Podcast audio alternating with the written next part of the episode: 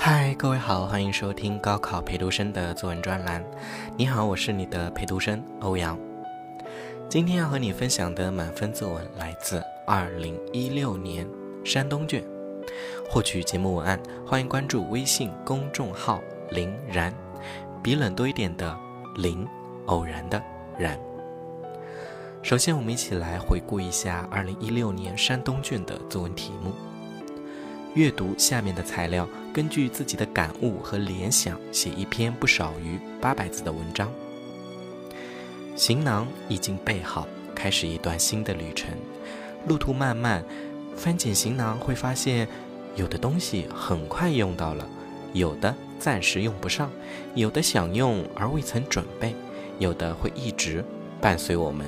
走向远方，要求选准角度，自定立意，自拟题目。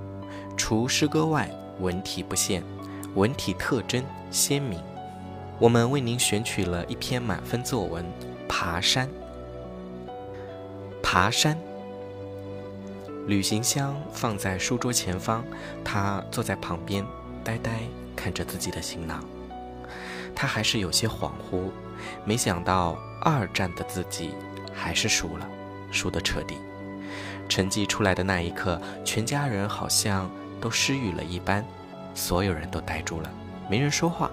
后来他低下身子开始抽泣，直到变成嚎啕大哭。复读的这一年，全家人的呵护他全都看在眼里，放在心上。习惯晚睡的爸爸为他改变了自己的生物钟，十点多就躺在床上辗转反侧。早起做饭的妈妈也是蹑手蹑脚，直到把他叫醒前都不会发出一点声响吵醒他。可这一切又有什么用呢？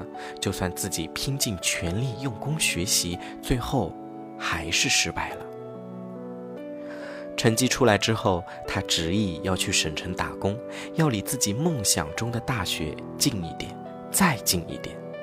爸爸妈妈劝了好久，希望他能再复习一年，可他每次都是甩上门，把自己关在房间里，暗自掉眼泪。妈妈又来敲他的房门：“潇潇，你小姨来了，开下门吧。”是小姨。他从床上跳起来，随即又重重坐回了床上。他想自己怎么有脸面对一直关爱自己的小姨呢？自己让所有人都失望了。许久没有动静，小姨敲敲他的房门说：“笑笑，收拾收拾东西，咱们出发去爬山吧，就现在。”他背起书包和小姨出发爬山，一路上小姨都在随便和他聊着家常，关于高考，关于成绩，一句话也没提。在半山腰的时候，他终于忍不住了：“小姨，你怎么不问问我？”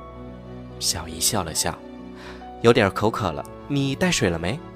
他点点头：“带了。”说着打开水壶让小姨喝水。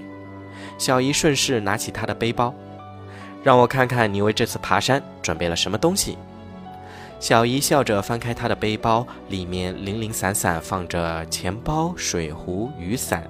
竟然还有他以前随身携带的一本高考英语必备五千词，他赌气地拿起那本书就要扔出去，小姨笑着拦下他：“别这么激动。”他又一次被触动，默默抹起眼泪来。小姨叹了一口气：“别这样。”他擦擦眼泪，想去背包里找纸巾。咦，没带纸巾？小姨翻开自己的背包，递给他一包纸巾。爬山的背包就像人生旅途中的行囊，有的东西你准备了，马上就用得到，比如水壶，比如考到的知识；有的东西你准备好了，但是暂时用不到，比如雨伞，比如试题之外的知识；有的东西你需要它，但是忘记准备了，比如纸巾。比如你遗漏的知识，但是更多时候，行囊里的东西会一直伴随着我们走向远方。比如你的高考英语必备五千词，比如你决心战胜高考付出的努力。他慢慢抬起头，对着小姨笑了笑，然后又一次哭了起来。我，小姨轻轻拍着他的背：“回去重新备好你的行囊，再次出发吧。只要路是对的，就不怕路远。”他点头。小姨，我们继续向山顶爬吧。我们来看一下这篇文章的得分亮点：温婉细腻，直击人心。作者没有运用议论性的文字阐述备好行囊的意义，而是通过一个高考失利的小姑娘的思想转变，反映当代青年不惧挫折与失败、继续前行的精神风貌。温润细致，令人回味。温润细致的文字，字里行间流露出的淡淡愁思，令人深深回味。好了，今天的作文呢，就和大家分享到这里。我在微信公众号为你准备了其他素材，你可以关注微信公众号“林然”，比冷多一点的“林”，偶然的“然”，回复“爬山”就可以看到了。我是欧阳，这里是高考陪读生，我们下期再见。